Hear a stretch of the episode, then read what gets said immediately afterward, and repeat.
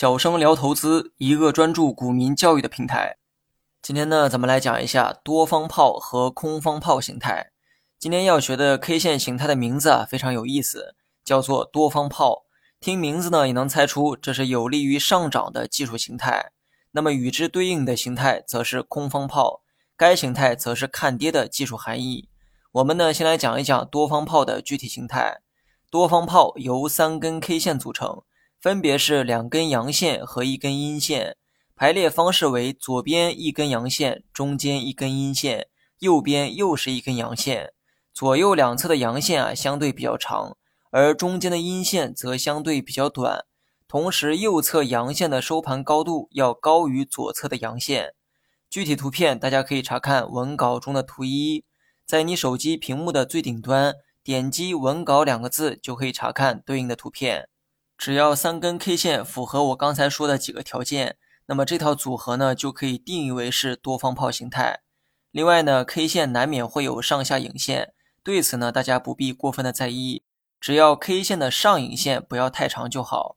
换句话说，三根 K 线都可以带有上下影线，但是影线不宜过长，尤其是上影线，因为多方炮是看涨形态，上影线太长预示着上方的阻力越强。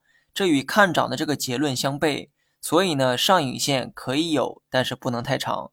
另外，多方炮是两根阳线夹着一根阴线，中间的那根阴线尽量要短，也就是尽量以小阴线来呈现。如果说阴线比较长也没关系哈，但至少不能比两侧的阳线还长。总之，至少要确保阴线要小于两侧的阳线，在这基础上，阴线的体积越小越好。另外呢，还有一个重点。阴线的高度不能低于左侧阳线的底部。然后呢，我们来说一说为何多方炮具有看涨的含义。首先，阳线本身就代表了股价的强势，买方的强势。如果说买方不够强，股价也就没理由会涨。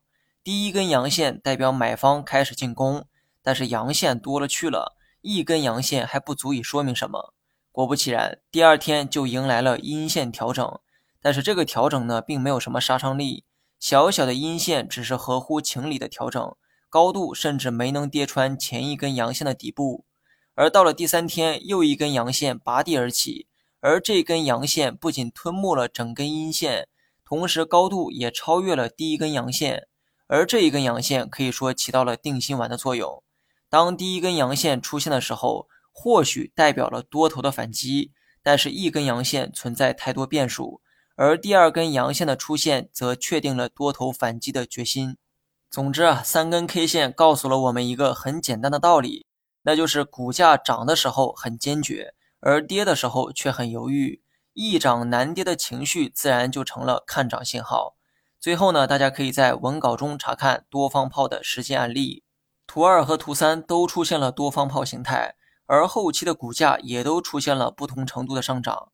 另外，多方炮也需要量能的一个配合，与 K 线的表现形式啊类似，成交量最好也是放量缩量，然后再放量的一个节奏。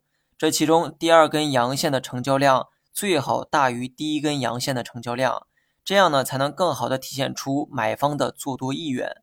具体案例可以查看图三。那么以上讲的呢都是多方炮形态，空方炮只需要全部反过来理解即可。